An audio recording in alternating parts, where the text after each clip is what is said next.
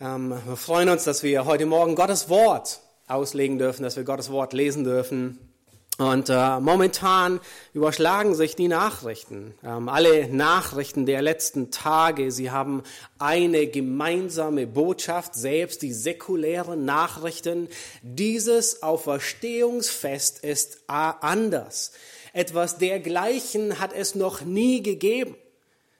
Nun, seit dem ersten Auferstehungsfest, von dem wir gerade in der Schriftlesung in Lukas 24 gelesen haben, haben sich Gläubige versammelt, um die Freude und die Hoffnung der Auferstehung zu feiern.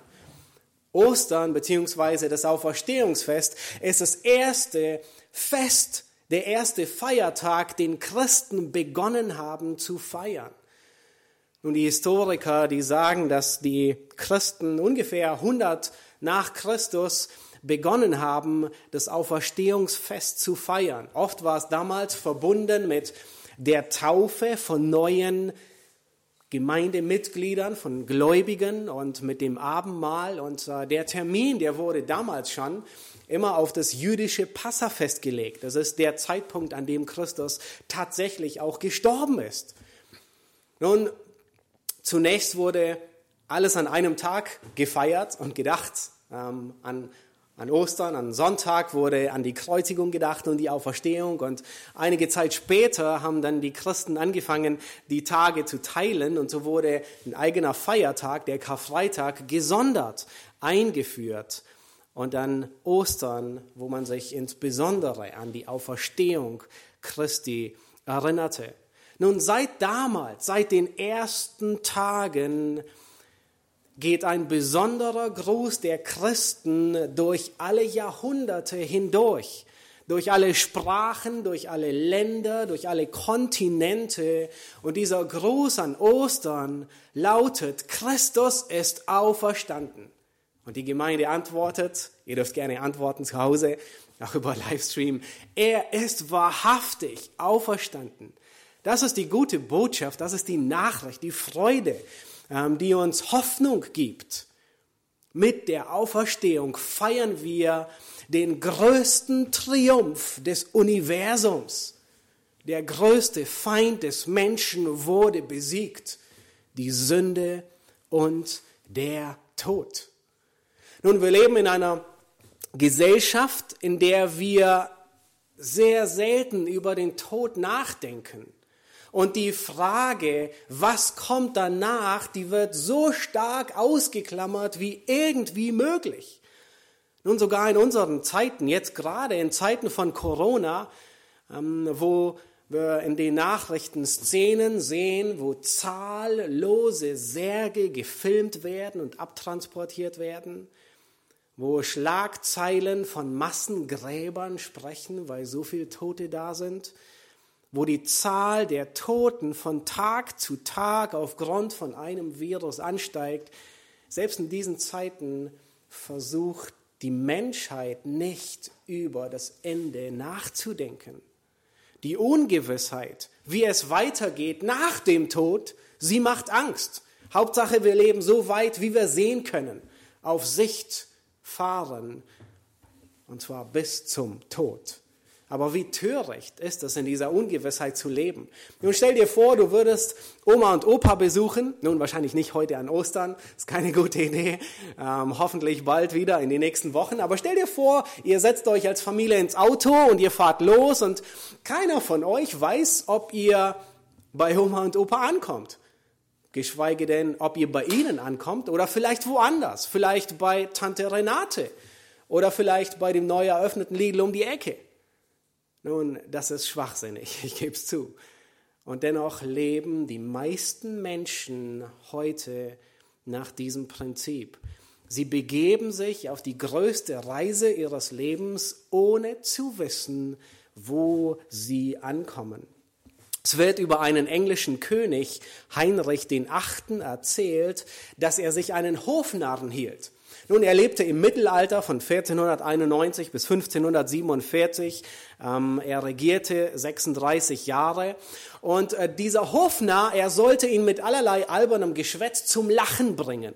Der Hofnarr war der Einzige, dem erlaubt wurde, die Wahrheit zu sagen, allerdings auf närrische Weise, in wirklich Torheit.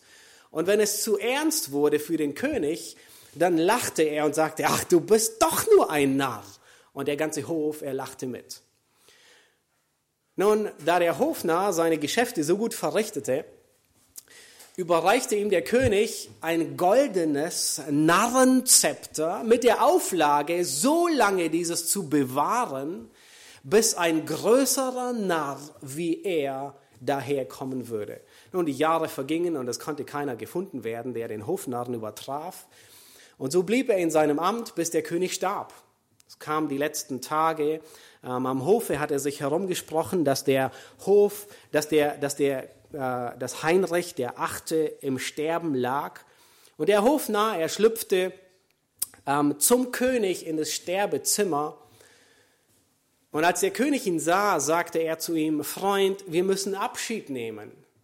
Und der Narr erwiderte, ja, König, ich habe gehört, du willst verreisen. Der König erstöhnte auf und sagte, ich will nicht, ich muss. Darauf sagte der Hofnarr nachdenklich, oh, du musst? Ist einer größer als du, der dir befehlen kann? Und der König seufzte und er sagte, es ist der allmächtige Gott. Der Narr fragte weiter, wann wirst du von deiner großen Reise wiederkommen? Der König erächzte und sagte, ich gehe in das Land ohne Wiederkehr. Ich komme nimmer wieder. Erstaunt fragte der Narr, nun, du gehst in das Land ohne Wiederkehr? Hast du dich denn auf diese große Reise vorbereitet? Hast du eine Wegkarte? Hast du einen Wegbegleiter? Hast du Wegzehrung? Der König, er schrie fast schon zornig auf, nein, ich habe mich nie um Gott und um die Ewigkeit gekümmert. Da legte der Narr dem König das goldene Narrenzepter in die kalten Hände und sagte, Du, o oh König, gabst mir das Zepter, und ich sollte es so lange tragen, bis ich einen größeren Narren als mich im Reiche sah. Du, o oh König, bist dieser größere Narr. Dir gebührt es, das goldene Narrenzepter zu tragen. Du wusstest, dass du sterben musst und hast dich nicht darauf vorbereitet einen größeren Narren als dich gibt es nicht. Als der König diese Worte hörte und das kalte goldene Zepter in seinen Händen fühlte, da schrie er verzweifelt auf, sodass der ganze Hof es hören konnte, Krone verloren, Reich verloren, Seele verloren, alles verloren. Nun, heute Morgen wollen wir uns mit dem 15. Kapitel des ersten Korintherbriefes auseinandersetzen. Es ist das Kapitel, das am häufigsten von der Auferstehung spricht. Dieses Kapitel, es ist so einzigartig, weil es schlägt die Brücke zwischen der Auferstehung Christi und unserer Auferstehung. Deswegen ist dieses Kapitel so einzigartig und so großartig. Jeder Mensch im Glauben an Jesus Christus, wenn er stirbt, wird er wieder auferstehen. Jeder Mensch, der im Glauben stirbt, der ist nicht wie der englische König Heinrich, sondern er weiß, wohin die Reise geht und er sieht ihr voller Zuversicht entgegen. Nun, die Auferstehung Jesu, von der wir vorhin gelesen haben, über die wir heute nachdenken, sie ist der Vorgeschmack für unsere Auferstehung. Und mein Ziel heute Morgen ist, dass Gottes Wort dich und mich ansteckt mit der Freude und der Hoffnung der Auferstehung. Und in diesen Tagen, in Tagen wie diesen, ähm, ist das Wort anstecken ein Tabuwort. Und ich habe es aber bewusst gewählt. Nun, keiner will angesteckt werden. Ein radikaler Shutdown in fast allen Ländern wird durchgezogen, um eben diese Ansteckung zu vermeiden. Und irgendwie habe ich den Eindruck, dass diese, Illus ähm, dass diese Isolation, die wir gerade erleben, sich nicht nur auf Bakterien und Viren auswirkt und nicht nur Bakterien und Viren fernhält und uns davon isoliert, sondern auch von Freude und von Hoffnung. Und wir haben es notwendig, dass wir wieder angesteckt werden von der Auferstehungsfreude und von der Auferstehungshoffnung. Und der Einzige, der uns das geben kann, ist Gottes Wort und Gottes Geist. Die beiden, sie überwinden jede Isolation. Sie können uns Freude und Hoffnung mit der Freude und der Hoffnung der Auferstehung anstecken. Nun, ähm, äh, unsere Gemeinde, ihr, ihr habt hoffentlich die Gliederung schon heruntergeladen von der geschützten Webseite.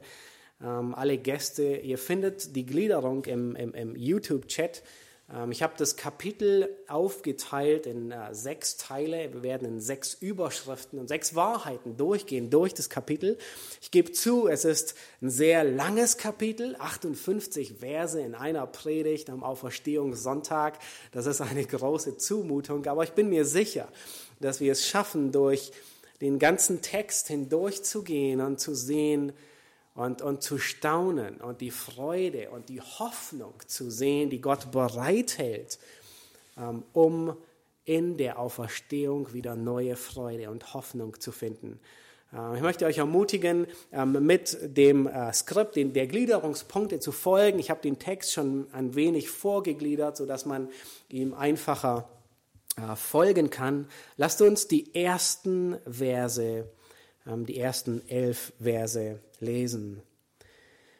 Dort schreibt Paulus an die Gemeinde in Korinth, ich erinnere euch aber, ihr Brüder, an das Evangelium, das ich euch verkündigt habe, das ihr auch angenommen habt, indem ihr auch feststeht, durch das ihr auch gerettet werdet, wenn ihr an dem Wort festhaltet, das ich euch verkündigt habe. Es sei denn, dass ihr vergeblich geglaubt hättet. Denn ich habe euch zuallererst das überliefert, was auch ich empfangen habe. Nämlich, dass Christus für unsere Sünden gestorben ist nach den Schriften, dass er begraben worden ist und dass er auferstanden ist am dritten Tag nach den Schriften und dass er dem Käfers erschienen ist danach den Zwölfen, danach ist er mehr als 500 Brüdern auf einmal erschienen, von denen die meisten noch leben, etliche aber auch schon entschlafen sind. Danach erschien er dem Jakobus, hierauf sämtlichen Aposteln. Zuletzt aber von allen erschien er auch mir, der ich gleichsam eine unzeitige Geburt bin, denn ich bin der geringste von den Aposteln, der ich nicht wert bin, ein Apostel zu heißen, weil ich die Gemeinde Gottes verfolgt habe. Aber durch Gottes Gnade bin ich, was ich bin. Und seine Gnade, die er an mir erwiesen hat, ist nicht vergeblich gewesen, sondern ich habe mehr gearbeitet als sie alle. Jedoch nicht ich, sondern die Gnade Gottes, die in mir ist. Ob es nun aber ich sei oder jene, so verkündigen wir und so habt ihr geglaubt. Und Paulus, er beginnt hier den, Paulus beginnt den ganzen Korintherbrief mit dem Evangelium und er endet den Korintherbrief mit dem Evangelium. Er, er erinnert hier, er beginnt diesen Abschnitt in 1. Korinther 15 und sagt, ich erinnere euch an das Evangelium, weil sie Erinnerung brauchen. Nun, wer Kinder hat, der kann es bestätigen. Ein Großteil der Erziehung ist immer wieder dasselbe zu sagen. Immer wieder dasselbe. Und manchmal könnte man meinen, ähm, dass die tägliche Erinnerung an das Zähneputzen das erste Mal gehört wird. Und es geht schon jahrelang so weiter. Aber genauso haben wir Erinnerung nötig. Wir müssen an die Wahrheiten der Auferstehung erinnert werden, weil wir es vergessen. Nun, durch diese Pandemie und durch die Kontaktverbote ist wahrscheinlich niemandem irgendwie nach Ostern. Und dennoch haben wir es notwendig, daran erinnert zu werden. Und schaut euch an, wie Paulus das Evangelium zusammenfasst. Er sagt in Vers 3, von Christus, dass er gestorben ist. Vers 4, begraben und auferstanden. Nun, das ist, wie er das Evangelium zusammenfasst. Nun, wenn du heute Morgen zugeschalten hast und du hast noch nie die Bedeutung von Ostern gehört, vielleicht bist du ein Gast und zufällig über unseren äh, äh, Stream gestoßen und dann denkst du, ah, das hört sich aber komisch an hier. Nun, warum wird hier so viel über jemanden geredet, der vor fast 2000 Jahren gestorben ist, begraben wurde und scheinbar auferstanden sein soll? Nun, wenn du zu denen gehörst und du hast noch nie die Bedeutung der Auferstehung gehört, dann hast du wahrscheinlich sicherlich von der Person Jesu Christi gehört. Du hast dir eine Meinung gebildet über das, was du gehört hast und vielleicht stimmst du zu und du denkst, er ist ein beeindruckender Mensch, er ist ein gutes Vorbild für Nächstenliebe. Vielleicht denkst du, er ist ein Weltverbesserer, der in die Geschichtsbücher eingegangen ist. Aber das war es auch schon. Nein, das war noch nicht alles. Es gibt einen bestimmten Grund, warum er gestorben, begraben und auferstanden ist. Eigentlich wäre er gar nicht gestorben. Er war nämlich göttlichen Ursprungs. Er hat nie gesündigt. Er war gerecht. Er war ohne Sünde. Und das haben alle bezeugt, die ihn ans Kreuz gebracht haben. Der Hohe Rat, der Hohe Priester, Pilatus hat es mehrmals bezeugt im Gerichtsprozess. Ich finde keine Schuld an ihm. Und dennoch haben sie ihn alle gekreuzigt. Der Hauptmann, der ihn gekreuzigt hat, sagt, dieser ist wahrhaftig Gottes Sohn. Eigentlich hätte er nie sterben müssen. Und schau dir an, er ist dennoch gestorben. Schau Vers 3, warum? In Vers 3 heißt es, für unsere Sünden ist er gestorben. Nun, wir Menschen sind Sünder. Ob wir es hören wollen oder nicht, ob wir es wahrhaben wollen oder nicht, aber die Bibel sagt es klar. Und wenn du ehrlich bist, bezeug dein Gewissen, dass du ein Sünder bist. Und in der Schrift, in der Bibel finden wir die Bestrafung für unsere Sünde und das ist der Tod. Und das ist, das ist die angemessene Bestrafung, die Gott vorgesehen hat. In Römer 6, Vers 23 heißt es, der Lohn für die Sünde ist der Tod. Das heißt, das Ergebnis und zwar der physische Tod, den alle erleben, aber auch der geistliche und der ewige Tod. Und die Bibel nennt das die Hölle. Das ist ein Gefängnis, wo lebenslang nicht nur 25 Jahre bedeuten, sondern von Ewigkeit zu Ewigkeit. Das ist ein Gefängnis, wo der Gefangene nicht verwöhnt und verhätschelt wird, sondern gepeinigt wird. Die Bibel nennt es einen Ort, wo Feuer und Schwefel brennt. Nun, wie jeder Schuldige, der in einem Gerichtssaal steht, so muss sich jeder Mensch die Frage stellen, nun gibt es einen Weg, wie ich diesem Urteil Gottes entkommen kann. Und das Urteil ist gerecht, ich bin ein Sünder. Der Richter ist gerecht, er ist unbestechlich. Die Jury würde uns nie freisprechen. Es gibt keinen Ausweg. Es gibt kein Plädieren auf unzurechnungsfähig. Und hier hier kommt Christus ins Spiel. Als er an Karfreitag starb, woran wir uns erinnert haben, da starb er nicht an Atemnot, weil er gekreuzigt wurde. Als Jesus an Karfreitag starb, starb er nicht, weil eine römische Übermacht über ihn kam und er sich nicht wehren konnte. Nein, wir wissen, er konnte zwölf Legionen Engel beordern. Nun, die hätten alles ausgelöscht. Nein, sondern er starb, um die Schuld all derer zu bezahlen, die an ihn glauben. Er bezahlte am Kreuz die Schuld für jeden Sünder, der an ihn glaubt. das Schlimmste war nicht die Schmerzen. Das Schlimmste war nicht die Verachtung. Das Schlimmste war nicht die Dornenkrone. Das Schlimmste war auch nicht die Nägel die furchtbar wehgetan haben, sondern das Schlimmste war der Zorn Gottes in diesen drei Stunden der Finsternis. In anderen Worten, er hat in diesen drei Stunden den Zorn Gottes über meine Sünde getragen. Er erlebte und durchlitt die Hölle an meiner Stelle. Nun, das ist der Grund, warum sich bei uns alles um Jesus dreht. Er hat uns gerettet, durch ihn bekommen wir Vergebung unserer Schuld und Gott hat es besiegelt, indem er ihn lebendig gemacht hat und auferweckt hat. Und das ist der Grund, dass wir wissen können, dass das stellvertretende Opfer angenommen wurde weil Gott hat Christus lebendig gemacht. Er hat ihn auferweckt. Deswegen ist Ostern so wichtig. Deswegen ist die Auferstehung so grundlegend. Das ist der Grund, weshalb sich alles um Jesus dreht. Und dieses Evangelium hat Paulus verkündigt. Dieses Evangelium haben die Korinther, wir haben es vorhin gelesen, angenommen. Durch dieses Evangelium sind sie gerettet worden. Und an dieses Evangelium müssen sie erinnert werden. Es ist nichts anderes wie das Evangelium Jesu Christi, das wir brauchen. Nun, allein das Evangelium verändert Menschen von Grund auf. Nun, keine Strafanstalt kann es tun. Früher wurde so etwas Zuchthaus genannt, interessanter Begriff. Nichts kann einen Menschen von Grund auf verändern, außer Christus selbst. Das Evangelium, es macht aus selbstsüchtigen Sündern Menschen, die den anderen höher achten. Das Evangelium, es macht aus stolzen und arroganten Menschen solche, aus solchen, die sich einst weigerten, Gott zu ehren, Kinder Gottes, die ihren Herrn anbeten und es lieben, den Willen Gottes zu tun. Es ist allein das Evangelium, das uns rettet. Allein durch das Evangelium finden wir Vergebung unserer Schuld und können dem letzten Tag zuversichtlich entgegensehen, weil wir wissen, dass Gott nicht unser Richter, sondern unser Retter ist.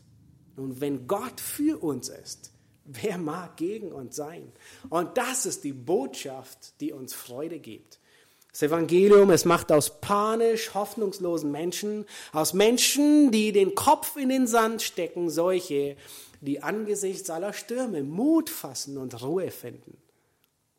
Und Paulus hier im 1. Korintherbrief, Kapitel 15, in diesem Abschnitt, in den ersten elf Versen, da gibt er uns drei Argumente, dass die Auferstehung wahrhaftig ist. Er gibt uns drei Argumente, warum die Auferstehung eine Tatsache ist. Und das erste Argument nennt er in Vers 4. Er sagt, Christus ist auferstanden nach den Schriften. Das heißt, die Schrift ist das erste Argument.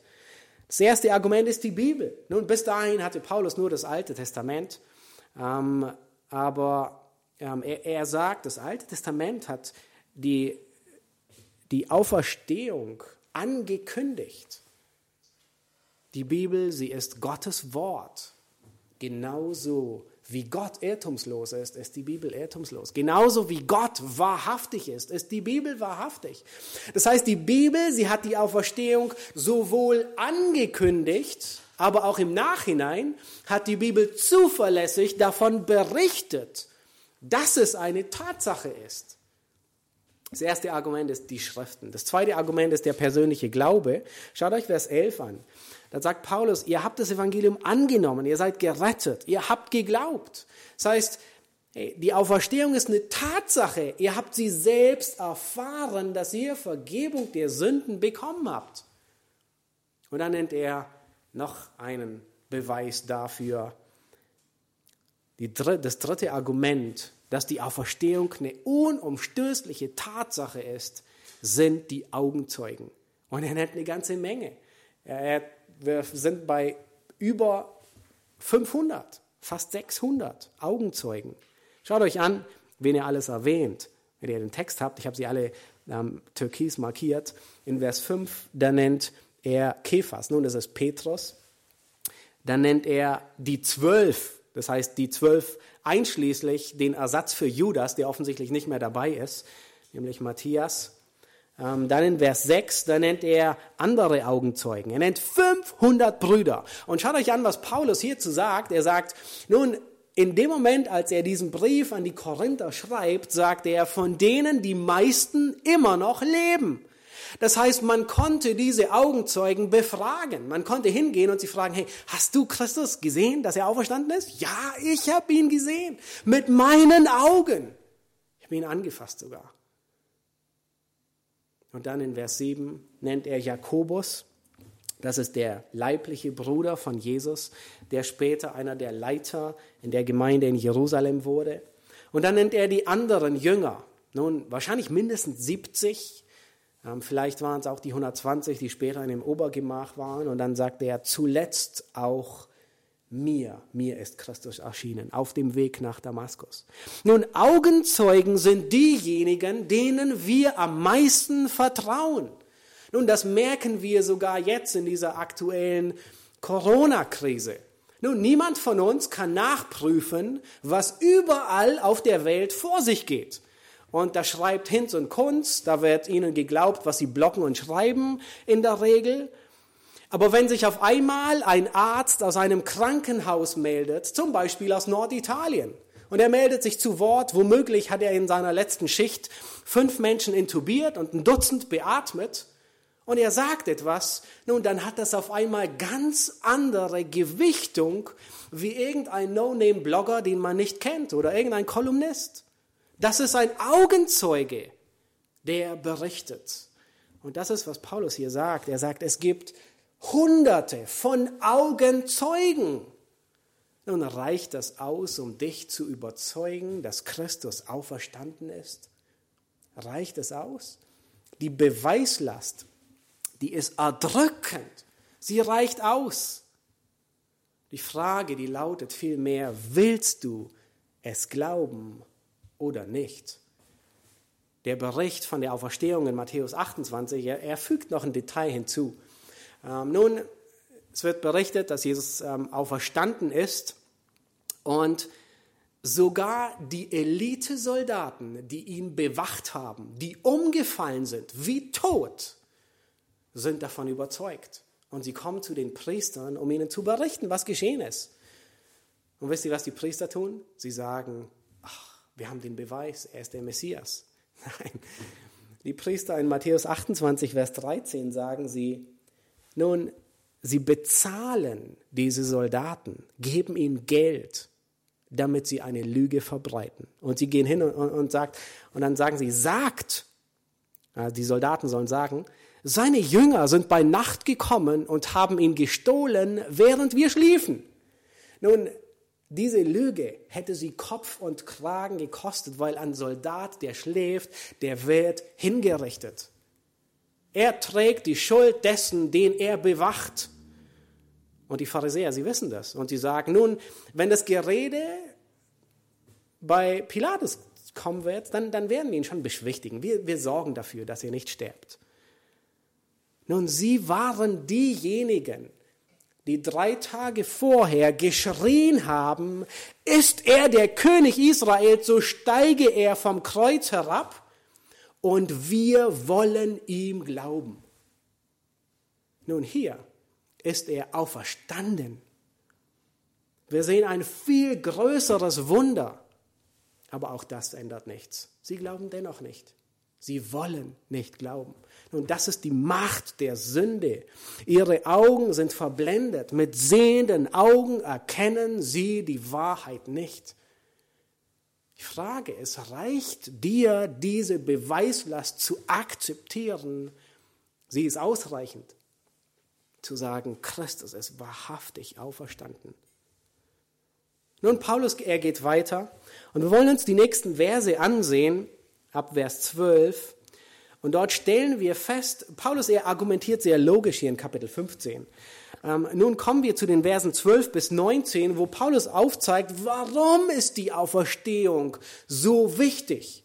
Nun, es gibt, es gibt Menschen, die sagen, es ist doch egal, ob die Auferstehung wirklich stattgefunden hat oder nicht. Es lässt sich sowieso nicht beweisen. Lass uns deswegen nicht argumentieren.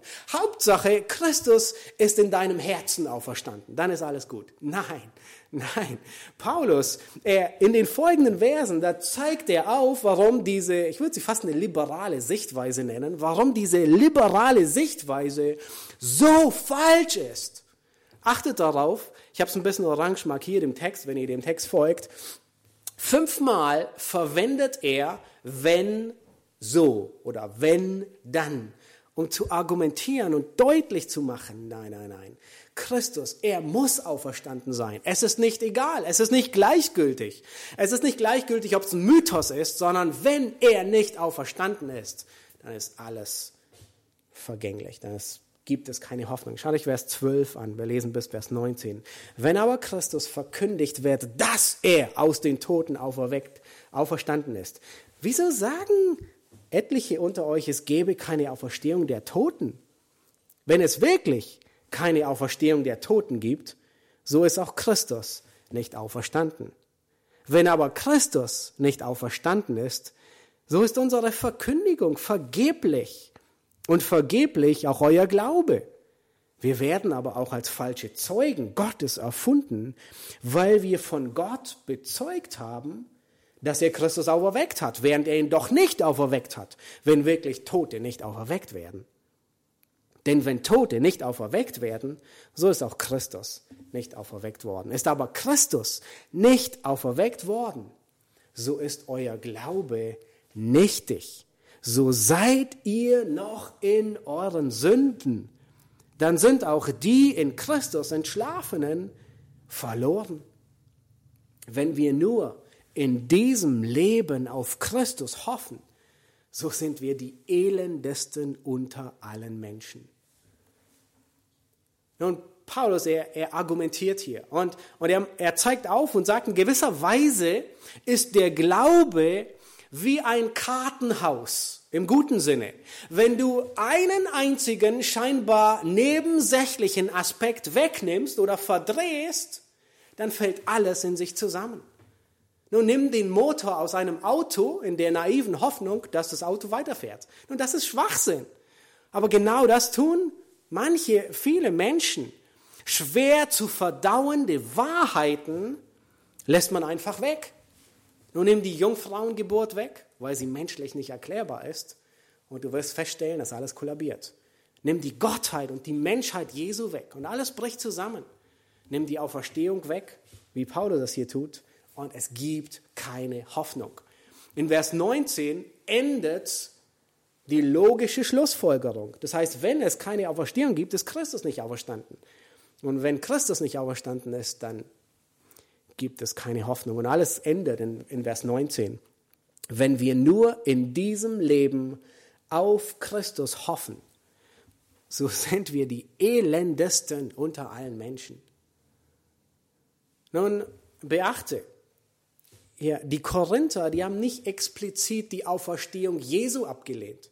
Nun, vielleicht haben sie der sogar zugestimmt. Sie waren auch nicht Annihilisten. So nennt man Menschen, die daran glauben, dass eine Person vollkommen ausgelöscht wird. Also Geist und Seele ähm, und alles. Es, es, wenn er stirbt, geht nichts mehr weiter. Und viele, viele in unserer Zeit, die glauben an sowas. Nun nein, die, die Korinther, sie waren stark von dem Denken der römisch-griechischen Gesellschaft geprägt, in der sie gelebt haben. Die Römer, die glaubten an ein Leben nach dem Tod. Nun, sie glaubten, dass der Verstorbene von den Geistern zum Fluss Stücks gebracht wird. Und hier wird er von dem Fährmann erwartet, der ihn hinüberbringt. Nun, um die Überfahrt zu bezahlen, ähm, fast schon amüsant, aber sie haben es wirklich gemacht, um die Überfahrt zu bezahlen, wurde dem Toten eine Münze in den Mund gelegt, damit der Fährmann ihn mitnimmt und ihm einen guten Platz im Boot gewährt. Und dann kam der, die Seele des Toten vor drei Richter, wo er Rechenschaft über sein Leben geben musste. Und je nachdem, ob der Tote ein Held war, ein guter Krieger, ähm, ein guter römischer Legionär oder ob er ein, einfach nur ein guter Durchschnittsbürger war oder ein schlechter Mensch, hatte er, würde er als, als ein Schatten an einem unterschiedlichen Ort weiterleben. Also sie glaubten schon an ein Leben nach dem Tod. Und die griechische Kultur war ebenfalls. Sie, sie waren überzeugt, dass die Seele den Körper verlässt und in den Hades fliegt, um dort weiter zu existieren. Und, und beim Übergang ähm, äh, sagte, sagten die Griechen, da trinkt die Seele, ähm, trinken die Toten aus dem Fluss der Vergessenheit, Lethe. Und danach kannten sie nichts mehr. Sie kannten weder die Vergangenheit, sie kennen weder die Zukunft. Das Einzige, was sie kennen, ist nur die Gegenwart der Unterwelt. Und sie hatten ein ziemlich düsteres Bild von dem Leben nach dem Tod. Und, und dieses Denken und diese Vorstellung hat die Gläubigen in Korinth geprägt. Nun, sie, sie glaubten daran, dass die Seele weiterlebt, das war nicht das, das Problem, aber sie zweifelten an einer körperlichen Auferstehung aus den Toten. Nun, sie zweifelten daran, dass, dass wirklich der Leib, der, der, der Tote einen Leib haben wird. Und Paulus, er argumentiert vehement. Und er sagt, wenn die Auferstehung, wenn die nicht stattgefunden hat, dann ist es sinnlos zu predigen, weil es gibt keine gute Botschaft. Wenn die Auferstehung nicht stattgefunden hat, dann, dann sind alle Apostel, einschließlich Paulus selbst, wegen Betrugs schuldig, weil sie eine Lüge verbreiten. Wenn die Auferstehung nicht stattgefunden hat, dann ist der Glaube vergeblich, weil er nicht auf Wahrheit basiert, sondern auf Lügen. Und wenn die Auferstehung nicht stattgefunden hat, und das ist der Höhepunkt, dann sind alle in ihren Sünden verloren. Und alles gipfelt in Vers 19. Wenn wir nur in diesem Leben auf Christus hoffen, so sind wir die elendesten unter allen Menschen. Aber Paulus, er bleibt nicht hier stehen. Schaut euch Vers 20 an. Kommt zum dritten Teil, zum nächsten Abschnitt, wo Paulus damit beginnt und sagt, nun aber ist Christus auferweckt. Und in den nächsten Versen, da sehen wir die Freude, die Zuversicht und die Gewissheit unserer Errettung. Es gibt Vergebung der Sünde. Es gibt Hoffnung. Es gibt Errettung. In den kommenden Versen, da beschreibt Paulus die Reihenfolge der Auferstehung. Nun, wie hängt all das mit der Auferstehung Christi zusammen? Lasst uns die Verse lesen und wir sehen ja, in den nächsten Versen 20 bis 28 hier, hier ist die Auferstehung Christi, die ist ein Vorgeschmack unserer Auferstehung. Lasst uns die Verse lesen. Ab Vers 20 schreibt Paulus, nun aber ist Christus aus den Toten auferweckt. Er ist der Erstling der Entschlafenen. Denn weil der Tod durch einen Menschen kam, so kommt auch die Auferstehung der Toten durch einen Menschen. Denn gleich wie in Adam alle sterben, so werden auch in Christus alle lebendig gemacht werden. Ein jeder aber in seiner Ordnung oder Reihenfolge. Als erstes, als Erstling Christus, danach die, welche Christus angehören, bei seiner Wiederkunft. Danach das Ende, wenn er das Reich Gott dem Vater übergeben wird, wenn er jede Herrschaft, Gewalt und Macht beseitigt hat. Denn er muss herrschen, bis er alle Feinde unter seine Füße gelegt hat. Als letzter Feind wird der Tod besiegt. Denn alles hat er seinen Füßen unterworfen. Wenn es aber heißt, dass ihm alles unterworfen ist, so ist offenbar, dass derjenige ausgenommen ist, der ihm alles unterworfen hat. Wenn ihm aber alles unterworfen sein wird, dann wird auch der Sohn selbst sich dem unterwerfen, der ihm alles unterworfen hat, damit Gott alles in allen sei. Nun, hier wird die Reihenfolge der Auferstehung genannt. Zuerst Christus als, es wird als, als Anfang oder als Erstlings, wie früher, heute, da fährt der, der Traktor, in zwei Tagen pflügt er und sät und äh, in zwei Tagen ist das ganze Feld bestellt. Ähm, früher war es ein bisschen mühsam. Ähm, da konnte es durchaus mal Wochen, mehrere Wochen dauern, bis der ganze Same ausgesät war. Nun, und dann unter denselben Bedingungen ist dann die Frucht, der Weizen oder was auch immer, es gereift. Und das, was zwei Wochen, drei Wochen vorher gesät wurde, ist logischerweise auch drei Wochen früher reif geworden. Das war die Erstlingsfrucht. Das war, das war das, was zuerst reif geworden ist. Und, und man wusste, okay, ja, ich habe drei Wochen gebraucht, das Feld zu bestellen. Ähm, hier kommt die Ernte, die ersten sind schon reif. In den nächsten drei äh, Wochen äh, wird äh, die nächste, werden die nächsten Früchte kommen. Christus ist in, und, so wird Christus beschrieben. Er ist der Anfang. Christus ist die Garantie dass eine körperliche Auferstehung, dass es sie gibt. Die Auferstehung Christi. Das, was wir heute feiern, ist der Vorgeschmack für alle Gläubigen. Das ist wie die Vorspeise. Das ist wie ähm, der, der, das, was vor dem Hauptessen kommt. In 1. Johannes 3, Vers 2, da sagt Johannes, er lehrt genau dieselben Wahrheiten und er sagt, Geliebte, wir sind jetzt Kinder Gottes. Noch ist nicht offenbar geworden, was wir sein werden. Wir wissen aber, dass wir ihm gleichgestaltet sein werden, wenn er offenbar werden wird. Das heißt auch Johannes, er sagt, wir wissen noch nicht, wie wir sein werden, aber wir wissen, wir sind wie er wenn er wiederkommt. Nun, in der Schriftlesung vorhin hatten wir in Lukas 24, haben wir uns so einige Merkmale angesehen, wie der Auferstehungsleib Jesu ausgesehen hat. Er hatte einen Körper, er war nicht ein Geist. Ähm, er sagt sogar zu den Jüngern, rührt mich an und schaut, denn ein Geist hat nicht Fleisch und Knochen, wie ihr seht, dass ich es habe. Er hatte offensichtlich einen Körper. Und es war nicht das erste Mal, dass seine Jünger dachten, dass sie ihn für einen Geist hielten. Erst einige Zeit vorher, als Jesus auf dem ähm, See Genezareth ging bei Nacht und den Sturm stillt, dachten sie auch schon, er war ein Geist. Aber auf einmal beginnt Jesus, hatten wir auch in Lukas 24 gesehen, er beginnt etwas, er, er will, er fragt nach Essen. Er fragt, habt ihr etwas Essbares da?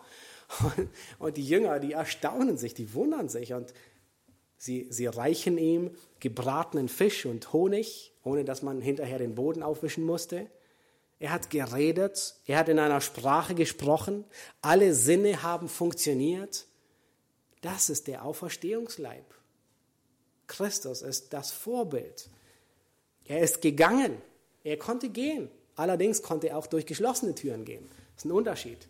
Alle Erinnerungen waren da, da wurde nichts durch irgendein Wasser der Vergesslichkeit ausgelöscht. Und das Wichtigste, das sehen wir später in Punkt 5 noch, dieser neue Auferstehungsleib, er wird frei sein von Sünde, frei von allen Konsequenzen der Sünde. Nun, Christi Auferstehung ist ein Vorgeschmack für unsere Auferstehung.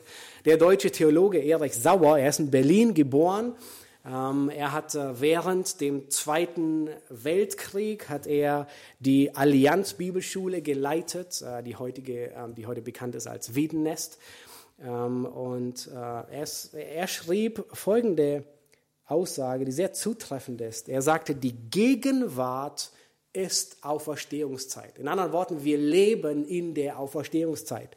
Sie begann mit der Auferstehung des Erlösers und sie endet mit der Auferstehung der Erlösten. Dazwischen liegt die geistige Auferstehung derer, die durch Christus ins Leben gerufen wurden. Wir leben also zwischen zwei Ostern. In der Kraft des ersten Ostern stoßen wir auf das letzte Ostern. Das heißt, unsere Auferstehung, der wir entgegenblicken. Christi Auferstehung ist der Vorgeschmack und die Freude. Wir wissen, wir werden sein wie er. Nun lasst uns weitergehen und die Verse 29 bis 34 ansehen. Und was wir, was wir dort feststellen werden, ist, dass die Auferstehung dem jetzigen Hier und Jetzt, dem Leiden, Sinn ergibt. Lass uns die Verse lesen, Vers 29 bis 34. Was würden sonst die tun, die sich für die Toten taufen lassen, wenn die Toten gar nicht auferweckt werden? Weshalb lassen sie sich denn für Tote taufen? Und warum begeben auch wir uns stündlich in Gefahr, so wahr ihr mein Ruhm seid, den ich habe in Christus Jesus, unserem Herrn? Ich sterbe täglich. Wenn ich als Mensch in Ephesus mit wilden Tieren gekämpft habe, was nützt es mir, wenn die Toten nicht auferweckt werden? Lasst uns essen und trinken, denn morgen sind wir tot. Lasst euch nicht irreführen. Schlechter Umgang verderbt gute Sitten. Werdet doch wirklich nüchtern und sündigt nicht, denn etliche haben keine Erkenntnis Gottes, das sage ich euch zur Beschämung. Nun, Vers 29 ist, äh, ist wahrscheinlich der herausforderndste Vers des ganzen Kapitels. Äh, manche sagen sogar des ganzen Neuen Testaments. Ähm, unzählige Tintenfässer wurden gebraucht, um so viele Auslegungen niederzuschreiben. Und er ist wirklich schwer zu verstehen. Ähm, der Punkt, den Paulus macht, der ist nicht schwer zu verstehen. Paulus sagt, nun, wenn es keine Auferstehung der Toten gibt, warum lassen sich eine für die Toten taufen? Der Punkt, den er macht, ist, hey, sogar die anderen glauben an eine Auferstehung. Es gibt eine Auferstehung. Nun, die schwierige Frage ist vielmehr, wen meint Paulus mit den anderen?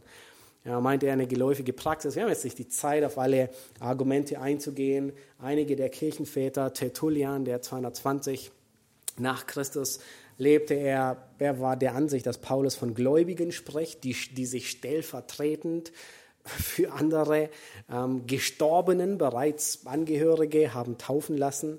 Nun, wir wissen nicht, ob das stimmt. Ähm, selbst wenn Paulus das tatsächlich meinen sollte, unterstützt er diese Sicht nicht. Nun, was Sünder rettet, ist der Glaube. Das sehen wir im ganzen Neuen Testament. Nicht die Taufe.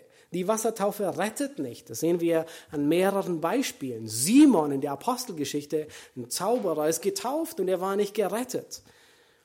Nun, wenn die Wassertaufe nicht rettet, dann rettet es noch viel weniger, wenn sich jemand für einen Toten stellvertretend taufen lassen würde. Nun, einige übersetzen diesen Vers ein bisschen anders und sagen ähm, anstelle oder wegen der Toten. Das heißt, man könnte hier sagen, was würde es nützen, wenn sie sich wegen ihrer verstorbenen Angehörigen taufen lassen? Im Sinne von, war eine gläubige Mutter, die konstant ähm, ihren, ihren Sohn aufgefordert hat und ihm die Wahrheit verkündigt hat. Und irgendwann, nachdem die Mutter schon längst tot war, kommt der junge Mann zum, zum, zum, ähm, zur Einsicht und sagt, ja, sie hatte recht. Und sie hat mehrmals Evangelium verkündigt und er tut Buße und lässt sich taufen. Es könnte aber auch sein, dass, dass Paulus etwas anderes, einfach die allgem, die, die im, im Sinne von die, auf die man sich taufen lässt, die sind schon tot, äh, bezieht. Nun, Paulus, er schreibt diesen Brief aus Ephesus und äh, wir wissen aus Apostelgeschichte 19, dass er dort auf, auf Jünger stieß, die sich auf Johannes haben taufen lassen.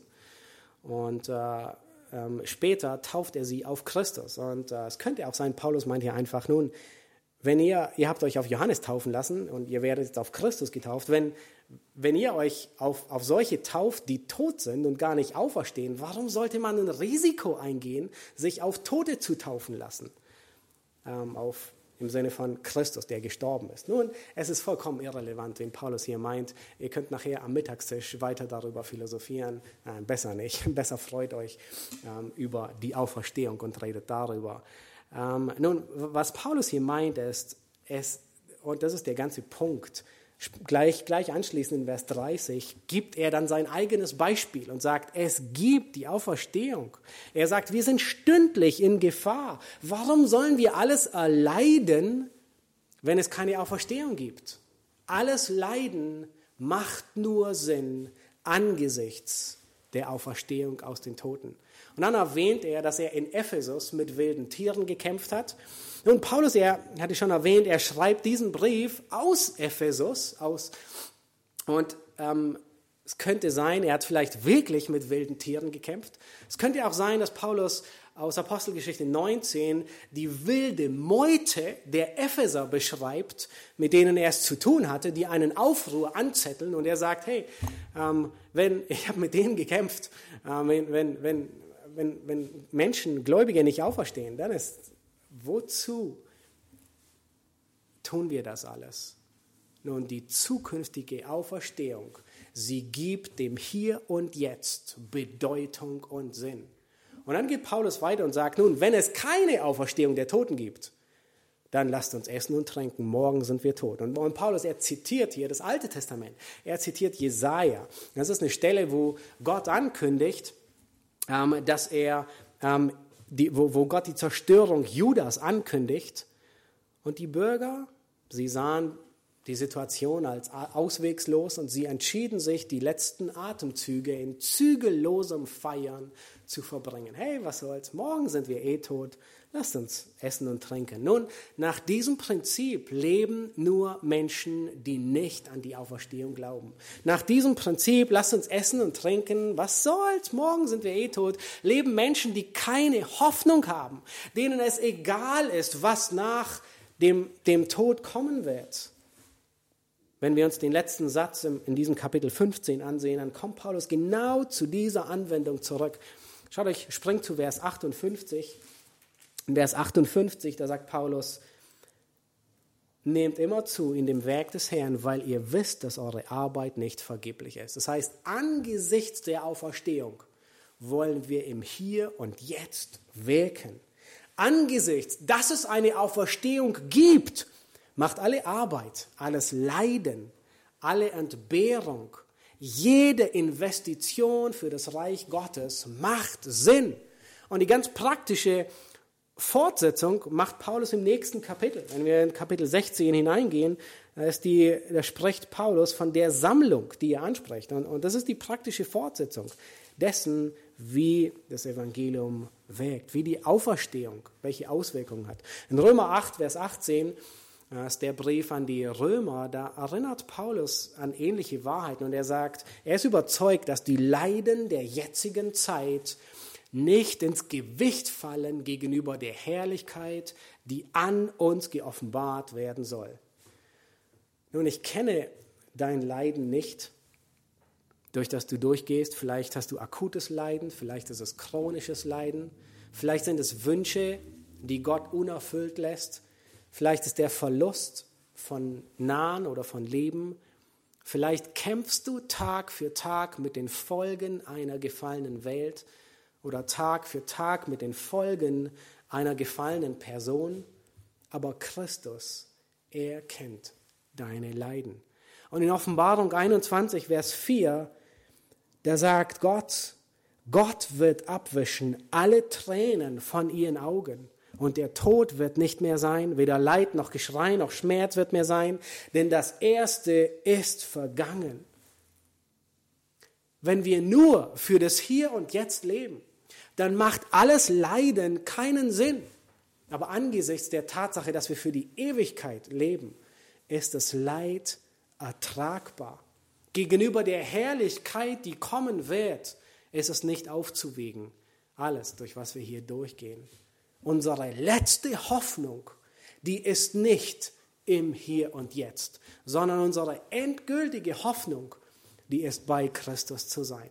Nun lass mich dich ermutigen, was immer deine Herausforderung sein mögen, lass dich nicht gehen. Denke nicht so wie Ungläubige. Denke, es ist sowieso alles egal. Nein, es ist nicht egal. Es ist nur egal für solche, die keine Hoffnung haben über den Tod hinaus. Es gibt eine Auferstehung der Toten. Es gibt einen Lohn für die Treue. Und manchmal kann, können Situationen so verzweifelt sein, dass selbst Christen zu diesem verzweifelten Schluss kommen, den, den Paulus ähm, ironisch, sarkastischerweise vor zitiert und sagt, lasst uns essen und trinken, morgen sind wir tot. Und genau deswegen, weil Christen sogar dort landen können, deswegen beendet Paulus diesen Abschnitt mit den Worten, schlechter Umgang verdirbt gute Sitten. Nun, sei dir dessen bewusst. Kann es sein, dass die, Ermut, die Entmutigung, in der du gerade steckst, die Lustlosigkeit, die Trägheit vielleicht daran liegt, dass du schlechten Umgang gepflegt hast? Umgang, der dich nicht zum Kreuz ermutigt, sondern dich vom Kreuz weggebracht hat. Ein Umgang, der dir die Freude und die Hoffnung der Auferstehung geraubt hat, weil er dich nur auf das Hier und Jetzt sehen lässt. Nun, natürlich leben wir im Hier und im Jetzt. Wir können ihm nicht entfliehen, vielmehr wollen wir ein Licht sein im Hier und Jetzt, aber gleichzeitig können wir bestimmen, mit wem wir Umgang haben. Schlechter Umgang verdirbt gute Sitten. Wer dich prägt und beeinflusst. Und das sagt Paulus. Er, er warnt sie und sagt, hey, sei euch dessen bewusst. Nun lasst uns weitergehen und wir kommen zum fünften Aspekt, wo wir, wo wir auf den Auferstehungsleib sehen werden. Und im folgenden Abschnitt, da beantwortet die Frage, Paulus die Frage, wie ist der Auferstehungsleib? Und seine Antwort ist, er ist himmlisch im wahrsten Sinne des Wortes. Nun offensichtlich hat Paulus Skeptiker erwartet bei seinen Empfängern. Solche, die sich nicht vorstellen können, nun, wie sieht Paulus, wie sieht der Auferstehungsleib wirklich aus? Und so beginnt Paulus mit dieser Frage, sie zu stellen die er erwarten würde. Vers 35, da sagt er, aber jemand könnte einwenden, ja, wie sollen die Toten auferstehen? Und mit was für einem Leib sollen sie kommen? Nun, Paulus, er, er beantwortet hier diese Fragen mit drei Illustrationen. Und dann zieht er ein Resümee. Vers 36 bis 38 sagt er, du Gedankenloser. Also er nennt jemanden, der, der nicht denkt. Einfach ein bisschen freundlicher wie ein Idiot. Du Gedankenloser, was du sähst, wird nicht lebendig, wenn es nicht stirbt. Und was du sähst, das ist nicht der Leib, der werden soll, sondern ein bloßes Korn, etwa vom Weizen oder von einer anderen Saat. Gott aber gibt ihm einen Leib, wie er es gewollt hat, und zwar jedem Samen seinen besonderen Leib. Nun, Paulus, er, die erste Metapher, die er hier gebraucht, ist von einem, von einem Samen. Und vielleicht ähm, habt ihr mit den Kindern so ein Schulprojekt gemacht, wo ihr irgendetwas gesät habt, oder Gras oder Kresse oder Vielleicht habt ihr jetzt äh, an Ostern so eine Osterschüssel mit drei Kreuzen gemacht und mit einem Grab und ein bisschen äh, Erde drauf und, und Gras gesät. Nun, und das ist die Metapher, die Paulus gebraucht. Die Saat von diesem Gras ist ein kleines Korn und die ist komplett anders wie der Grashalm, der danach entsteht. Nun, diese Saat, sie stirbt und dann geht sie auf. Und das Korn, das, das Saatkorn ist ganz anders, hat eine ganz andere Beschaffenheit, ist ein anderer Körper wie der Grashalm. Und das ist seine erste Metapher, um zu sagen, hey, der, es ist anders. Nun, die, schaut euch die zweite Metapher an, Vers 39. Er sagt, nicht alles Fleisch ist von gleicher Art, sondern anders ist das Fleisch der Menschen, anders das Fleisch des Viehs, anders das der Fische und anders das der Vögel. Zweite Metapher. Ja, es gibt Unterschiede in, im, im Fleisch. Nun, das wissen besonders Köche sehr gut. Ähm, äh, oder Grillmeister. Ein leckeres Entrecote. Ähm, ja, ein gutes Steak ist ein bisschen anders wie ein geräucherter Lachs. Oder ein saftig mariniertes Lammrippchen ist ein bisschen anders wie, ein, wie, wie Hähnchen. Ähm, aber nun will euch nicht zu sehr den äh, ja, hungrig machen. Ja, mir läuft auch schon das Wasser im Mund zusammen, allein schon darüber nachzudenken. Der Punkt, den Paulus hier macht, ist, es ist anders. Ja, es unterscheidet sich. Und dann kommt die dritte äh, Metapher. Und in Vers 40 und 41, und Paulus sagt, und es gibt himmlische Körper und es gibt irdische Körper. Aber anders ist der Glanz der Himmelskörper und anders der Glanz der irdischen. Einen anderen Glanz hat die Sonne, einen anderen Glanz der Mond und einen anderen Glanz haben die Sterne. Denn ein Stern unterscheidet sich vom anderen im Glanz. Paulus beantwortet die Frage, nun, wie kann, wie kann der Auferstehungsleib sein? Und er gibt hier die Antwort. Und dann kommt Paulus zu seiner Schlussfolgerung, Vers 42, und sagt, so ist es mit der Auferstehung aus der Toten. Es wird gesät Verweslichkeit und es wird auferweckt Unverweslichkeit. Es wird gesät in Unehre und es wird auferweckt in Herrlichkeit. Es wird gesät in Schwachheit und es wird auferweckt in Kraft. Es wird gesät ein natürlicher Leib und es wird auferweckt ein geistlicher Leib. Es gibt einen natürlichen Leib und es gibt einen geistlichen Leib. Nun, vielleicht ähm, denkst du bei dir selbst, ja, mich charakterisiert so die erste Hälfte, ja, verweslich, Unehre, Schwachheit. Ja, das ist richtig. Ähm, sonst wären wir schon entrückt, sonst wären wir schon bei Christus. Nein, es ist richtig, dass uns das charakterisiert. Das ist, was er beschreibt. Das ist unser verweslicher Leib, der, der natürliche Leib, der Auferstehungsleib. Er kennt diese Schwachheit nicht mehr. Stattdessen ist er unverweslich.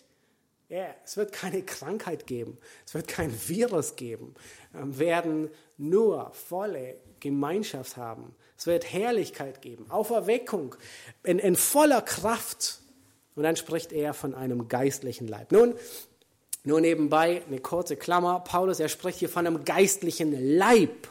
Er spricht nicht irgendwie, dass die Seele körperlos im, in den endlosen ähm, Weiten des Universums herumschweben wird. Nein, dieses Denken, das kommt von griechischen Philosophen.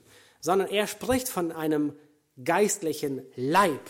Und sehr häufig stellen wir uns den Himmel langweilig vor. Wir werden äh, in absehbarer Zeit, äh, wird Ralf darüber predigen, über die Zeit bei Christus, über unsere Hoffnung, bei ihm zu sein. Und deswegen freuen wir uns nicht, weil wir uns den Himmel falsch vorstellen. Und erst wenn hier auf Erden der Schuh drückt, erst dann denken wir überhaupt an den Himmel. Nun, manchmal ist es gut, dass der Schuh drückt, dass wir uns erinnert werden, dass wir hier keine bleibende Heimat haben, sondern die zukünftige suchen wir. Ja, wir, wir sind nicht schwebende Geister, wenn wir sterben, sondern wir sind wie Christus. Wir haben Fleisch und Knochen. Nun, wir werden nicht allwissend sein, nur Gott ist allwissend, aber wir werden lernen. Auch wenn wir vielleicht, wir wissen noch nicht, durch geschlossene Türen gehen können, werden wir nicht allgegenwärtig sein. Christus ist nur, Gott ist allgegenwärtig. Nun, das waren ermutigende Worte. Und Jesus, er sagt diese Worte in Johannes 14 und sagt, ich werde hingehen, euch eine Stätte zu bereiten und dann komme ich wieder, um euch zu nehmen, damit auch ihr seid, wo ich bin. Nun lasst uns zu dem letzten Abschnitt kommen und wir sehen hier den Triumph. Der letzte Triumph ist unsere Auferstehung. Lasst uns die Verse 50 bis 57 lesen. Da sagt Paulus, das aber sage ich, Brüder, dass Fleisch und Blut das Reich Gottes nicht erben können. Auch erbt das Verwesliche nicht das Unver nicht Unverweslichkeit. Siehe, ich sage euch ein Geheimnis. Wir werden zwar nicht alle entschlafen, aber wir werden alle verwandelt werden plötzlich in einem Augenblick zur Zeit der letzten Posaune. Denn die Posaune wird erschallen und die Toten werden auferweckt werden, unverweslich. Und wir werden verwandelt werden. Denn dieses Verwesliche muss Unverweslichkeit anziehen. Und dieses Sterbliche muss Unsterblichkeit anziehen. Wenn aber dieses Verwesliche Unverweslichkeit anziehen, und dieses Sterbliche Unsterblichkeit anziehen wird, dann wird das Wort erfüllt werden, das geschrieben steht. Der Tod ist verschlungen in Sieg. Tod, wo ist dein Stachel? Totenreich, wo ist dein Sieg? Der Stachel des Todes aber ist die Sünde. Die Kraft der Sünde aber ist das Gesetz. Gott aber sei Dank, der uns den Sieg gibt durch unseren Herrn Jesus Christus. Nun, Paulus, er spricht hier von der Wiederkunft Christi. Und er sagt, da sind viele bereits gestorben und die sind schon bei Christus, aber bei der Wiederkunft werden sie ihren Auferstehungsleib bekommen. Und dann gibt es Menschen, und er hofft dazu zu gehören. Nun, er ist gestorben.